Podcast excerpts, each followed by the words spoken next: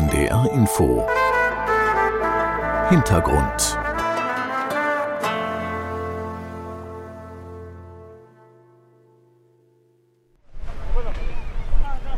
Überall Geröllhügel, dort wo einmal mehr als 130 Lehmhäuser standen. Ein Dorf im Bezirk Sindajan in der Provinz Herat im Westen von Afghanistan. Hier bebte die Erde am 7. Oktober am stärksten. Mehr als 13 Dörfer sind hier komplett zerstört, wie dieser Ort, über eine Autostunde von der Stadt Herat entfernt. Einige Hilfsorganisationen haben Zelte aufgestellt. Ein kleineres Zelt nutzt der Dorfälteste zum Beraten. Draußen pfeift der Wind. Um ihn herum sitzen einige junge Taliban mit ihren dunklen Turbanen. Die Bewohner hier hatten Glück im Unglück, erzählt Haji Abdul Baki. Nur 17 Menschen starben. Zum einen sind unsere Häuser und Höfe größer als in anderen Dörfern. Unsere Straßen sind weiter. Und die Männer waren gerade mit der Arbeit an dem Bewässerungssystem beschäftigt und die Frauen waren draußen zur Zwiebelernte. Alle, die drin waren, kamen ums Leben wie die fünf Angehörigen von Abdul Amin. Er war gerade in der Stadt Herat, als die Erde bebte. Jetzt hofft er auf ein Nothilfelager für alle in der Stadt. Unser Leben in dem Dorf ist sehr schwierig. Es gibt Stürme, Wind, Regen. Unser Leben im Zelt ist sehr elend. Es gibt keine Toiletten. Und immer diesen Lärm der Zeltwand. Die Kinder weinen, weil sie denken, es ist ein weiteres Erdbeben. Osman! Jeder Name steht für eine Familie. Eine private afghanische Stiftung verteilt praktische Gegenstände an fast 80 Familien. Helfer Abdullah ruft je einen männlichen Vertreter auf und sie hinterlassen ihren Daumenabdruck. Today we have come here to Zindajam uh, uh, district. Um, we have distribution of many uh, Die Organisation verteilt Lebensmittel wie Mehl, Zwiebeln, Öl und Reis, Leuchtlampen, Solarzellen und einen großen afghanischen Kochtopf, den man von unten mit Holz beheizen kann. Die Erde, sie kommt nicht zur Ruhe in der Region. Auch eine Woche nach den ersten schweren Erdstößen bebt die Erde erneut heftig. Diesmal liegt das Epizentrum im Bezirk Rubazangi. Ein paar Stunden später, ein junger Mann will uns sein Dorf zeigen. Etwa 20 Minuten fahren wir ihm hinterher auf staubigen Straßen durch karge, hügelige Landschaft. Hilfe ist hier noch nicht angekommen. Lal Mohammed ist der Geistliche im Dorf. An seinem Lehmhaus klafft ein großes Loch. Steinbrocken liegen herum. Seit dem ersten Erdbeben lebt er mit seiner Familie in einem provisorischen Zelt. Solche starken Erdstöße hat der 55-Jährige noch nie erlebt. Wenn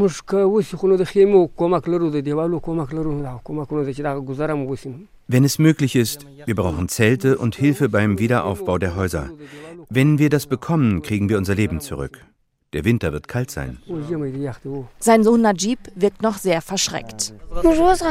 Wir sind weggelaufen aufs Feld. Auch andere Dorfbewohner wollen uns die Schäden zeigen. Faisullah steht der Schock ins Gesicht geschrieben. Verzweifelt zeigt er auf das Haus mit dem großen Riss hinter ihm. Mein Mehl und mein Weizenvorrat sind unter den Trümmern. Ich traue mich nicht hineinzugehen und sie herauszuholen. Und auch seiner Nachbarin Saira merkt man an, dass sie das Erlebte loswerden will. Sie wollte gerade die Schafe aus dem Stall treiben, als die Erde wackelte. Es ist kalt, es wird Winter. Meine Kinder schlafen im Zelt und werden krank. Es gibt keine Ärzte hier.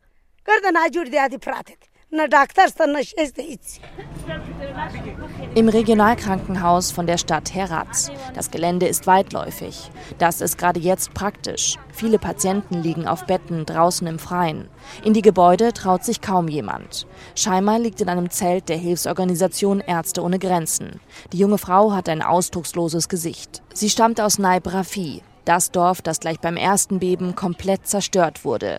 Nur wenige Menschen haben hier überlebt.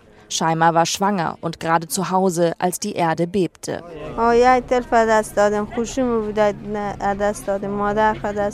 Ich habe mein Kind verloren, meine Mutter, meine Schwiegermutter, meine Schwester, ihr Kind und meine Schwägerin sowie meinen Onkel und zwei meiner Cousins. Ihre Hüftknochen sind gebrochen und ein Bein. Ein kleiner Lichtblick, ihre kleine eineinhalb Jahre alte Tochter lebt. Ein paar Betten weiter sitzt Negar, auch sie stammt aus Naib Rafi. Sie hat einen Verband um die Brust. Als das Erdbeben passierte, gab es einen Knall und die Säule des Hauses stürzte auf mich ein und die Tür war versperrt und ich war eingeschlossen. Über Stunden lag sie unter den Trümmern begraben. Wie durch ein Wunder retteten sie die Dorfbewohner. Ihre Schulter ist gebrochen. Ihre beiden Töchter, Zwillinge, wurden nur noch tot geborgen. Wo sie nach ihrer Zeit in dem Krankenhaus leben soll, weiß sie nicht. Unsere Leute sind in dem Dorf und die Taliban lassen sie nicht wegziehen. Sie sagen ihnen, sie sollen bleiben und dort leben. Aber wo können wir dort schlafen? Ist das ein Ort zum Leben? Einige von ihnen wurden in ein Nothilfelager gebracht und die anderen sind noch immer in dem Dorf. Unter den Toten sind vor allem Frauen und Kinder. Unzählige wurden verletzt. Der Grund? Viele Frauen sind auf den Dörfern oft im Haus beschäftigt, die Männer draußen am Arbeiten. Lisa Machainer ist die Projektkoordinatorin für Ärzte ohne Grenzen in der Provinzstadt Herat. Nach dem ersten Beben kamen im Regionalkrankenhaus hunderte Verletzte an, vor allem mit Schädel-Hirntrauma und Knochenbrüchen. Viele sind schon entlassen worden. Freie Betten sind nötig bei den immer wieder neuen Beben. Also Medikamente und versorgungstechnisch, das funktioniert schon, aber was ein großes Problem ist, ist wirklich Häuser, also Obdachunterkünfte. Das heißt, wenn die Leute hier zum Entlassen wären, fällt es uns oft ganz schwer, weil es ganz wenig Plätze nur gibt, wo man die Leute hinbringen kann. Viele der Dörfer sind komplett zerstört. Also es braucht wirklich ganz, ganz dringend äh, Wiederaufbau der Infrastruktur und und wenn wir reden Infrastruktur, dann meinen wir Totalinfrastruktur. Also in den Dörfern steht nichts mehr. Und dann fügt sie noch hinzu. Das Erdbeben ist jetzt, wir sind noch immer mittendrin, wie wir gesehen haben gestern. Das Erdbeben war viel näher auch an Herat Stadt. Also es sind mittlerweile auch Menschen in der Stadt betroffen. Man sieht, dass die meisten Bewohnerinnen außerhalb schlafen. Es wird sehr kalt aber dann auch in weiterer Folge dran denken, das Erdbeben hört zwar auf, aber die Folgeschäden sind ja noch viel, viel länger, über Wochen, Monate hinweg oder Jahre. Und da braucht es halt auch wirklich einen Fokus drauf, dass man den nicht wieder verliert. Im Bezirk Injil, wenige Kilometer von der Stadt Herat entfernt. Die Gegend wurde besonders von dem erneuten Erdbeben erschüttert. Die Lehmhäuser von 50 Familien brachen in sich zusammen. Jetzt verteilt die Internationale Organisation für Migration praktische Gegenstände wie wasserdichte Zelte, Solarzellen, Kochutensilien und Winterkleidung, wie ein Fakir Ahmad. Eben hat ein Helfer seinen Namen aufgerufen und ihm einen Zettel in die Hand gedrückt. Er geht zu einem Haufen mit den großen blauen Reißverschlusstaschen. Auf einer langen steht auf Englisch Familienzelt. Das braucht er dringend, denn sein Haus wurde beim ersten Erdbeben teilweise zerstört und beim nächsten heftigen Beben dann komplett. Die Familie konnte sich rechtzeitig ins Freie retten, erzählt Fakir Ahmad stockend, mit Tränen in den Augen. Diese Unterstützung, die wir jetzt bekommen haben, wir hatten nichts. Wir sind einfach im Freien. Bis jetzt hatten wir gar nichts. Mirwais Achakzai koordiniert die Lieferung. Wir leisten nicht für alle Familien Hilfe. Wir helfen nur den Betroffenen. Dabei geht es nicht um Status. Wir leisten die Hilfe je nach Bedarf. Vor Ort sind auch Helfer, die den Bewohnern zeigen, wie sie die großen Zelte aufbauen. Seit den ersten Beben hat die Organisation 2000 Familien versorgt. Die ersten Hilfslieferungen sind angekommen in der Erdbebenregion. Aber langfristig scheint es noch keine Strategie zu geben, wie ihnen geholfen werden kann, den Menschen in der Provinz Herat. Gerade weil viele internationale Gelder stark gekürzt wurden. So hat das UN-Welternährungsprogramm in Afghanistan nach eigenen Angaben in diesem Jahr 80 Prozent weniger Geld zur Verfügung als noch im Vorjahr.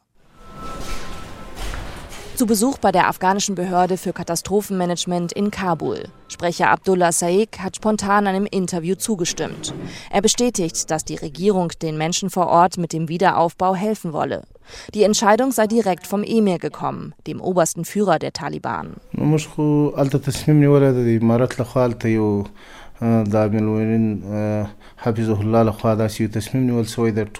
Es wurden Anweisungen an alle lokalen Behörden gegeben und es wurde ein Ausschuss gebildet. Das Komitee hat den Auftrag, Unterkünfte für diese Menschen zu bauen. Die Arbeiten an den Unterkünften haben begonnen, weil das Wetter in Afghanistan kalt wird. Es werden derzeit 2145 Häuser für die Menschen gebaut und die Arbeiten haben begonnen. Und sie werden vor dem Winter an die Betroffenen übergeben. Einige Länder hätten schon dafür gespendet und auch wohlhabende Afghanen im In- und Ausland. Das Geld werde direkt in den Bau der Häuser für die Erdbebenopfer investiert, versichert der Sprecher. Herat, eine historisch bedeutsame Stadt. Unter Alexander dem Großen florierte sie, dank ihrer Lage an der wichtigsten Handelsroute von Asien, der Seidenstraße. Bis heute ist die Stadt berühmt für ihre sandfarbene Zitadelle, also die stattliche Burganlage, die große Moschee und fünf Minarette, also die hohen Türme der Gebetsrufer. Die heftigen Erdbeben brachten auch all diese jahrhundertealten Denkmäler zum Wanken. Ingenieur Arash Bustani ist extra aus Kabul nach Herat geflogen und analysiert die Schäden. Für die Aga Khan Stiftung restauriert er rund 50 historische Denkmäler in der Stadt. Gerade bereitet er mit Arbeitern spezielle Gurte vor. Sie sollen ein Minarett halten, das einen großen vertikalen Riss durch die Beben bekommen hat. Dieser Riss befindet sich an einer Stelle, die die Schwachstelle des Minaretts darstellt. Und wenn es noch mehr Erdbeben gibt, wird das Minarett einstürzen going to collapse. Arash Bustani zeigt auf das Minarett hinter ihm. Gebaut 1417, also vor über 600 Jahren. Der etwa 40 Meter hohe Turm ist leicht schief, fast drei Zentimeter. Er ist aufwendig eingerüstet, erst seit diesem Frühjahr. Das bewahrte ihn wohl vor zu heftigen Schäden durch die Beben. Die Forscher haben an verschiedenen Stellen in den Minaretten auch kleine Seismographen angebracht. Die messen jede Erschütterung, auch die Erdbeben. Als die Erde am 7. Oktober das erste Mal bebte in Herat, war der Ingenieur gerade in Kabul. Zunächst einmal haben Sie viele Freunde und Kollegen, die hier arbeiten. Das war der erste Schock. Ich habe mir Sorgen um Sie gemacht. Ich habe versucht, Sie zu erreichen. Das war schwierig, weil alle Netze überlastet waren. Seit 2005 setzt setzt sich die Aga Khan Stiftung für den Erhalt des kulturellen Erbes in Afghanistan und auch in Herat ein, erzählt der Ingenieur. In Afghanistan, particularly in Herat, maybe you want to do it after. How long does it take? Uh, three, four minutes. Yeah, maybe. Während er spricht, fängt plötzlich der Muezzin der nahen Moschee an, zum Gebet zu rufen. Zeit für einen Tee. Bostani erzählt, dass vor allem die berühmte Zitadelle von Herat und die große Moschee Risse bekommen haben. Die Stiftung unterstützt die lokalen Behörden jetzt bei der Restauration. Die Schäden an Denkmälern außerhalb der Stadt haben sie noch nicht erfasst. Für den Ingenieur sind sie besonders wichtig, als Teil der Erinnerung der Bewohner. But a part of that, it's uh, evidence of the glory time and the renaissance happened during the Timurid in Herat. Aber abgesehen davon ist es ein Beweis für die glorreiche Zeit und die Renaissance, die während der Zeit des Herrschers Timur in Herat stattfand. Und es zeigt, dass dies nur einige wenige Beispiele aus dieser Zeit sind, die uns zeigen, wie wichtig Herat war und welch eine wichtige Rolle Herat in der Kunstgeschichte der Welt hatte. Der Ingenieur sieht in den Erdbeben eine gute Lektion für die gesamte Region. Vielleicht war das ein Weckruf für viele Leute, dass sie besser bauen und beim Bau die richtige Technik anwenden müssen, auch für historische Denkmäler. Sie sind zwar alt, aber es ist wichtig, dass man sich um die Instandhaltung kümmert.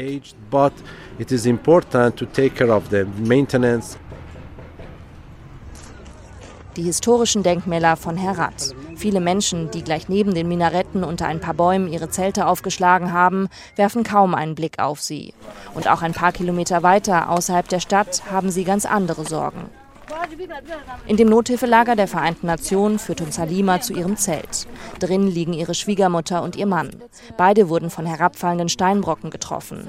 Ihr Mann hat eine orthopädische Stütze um die Brust. Ein Arzt ist schon vorbeigekommen. Sanitäre Anlagen gibt es nicht. Sie würden immer aufs Feld gehen, erzählt Halima. Uns geht es hier gut, aber wir haben nichts. Ich habe meine verletzten Angehörigen vor zwei Tagen hierher gebracht und bis heute hatten wir keine Decken. Dann bin ich zu den Taliban gegangen und sie haben uns ein paar Decken gegeben. Die kleine Nichte spielt mit Halimas Tochter zwischen ihren Beinen. Wie es weitergeht für die Familie, weiß Halima nicht. Erstmal bleiben sie hier in dem Lager nahe der Stadt. Wir haben solche Angst, dass wir nicht in unser Dorf zurückkehren wollen. Wir werden die Zeit hier lieber mit Hunger verbringen, als in unser Dorf zurückzugehen.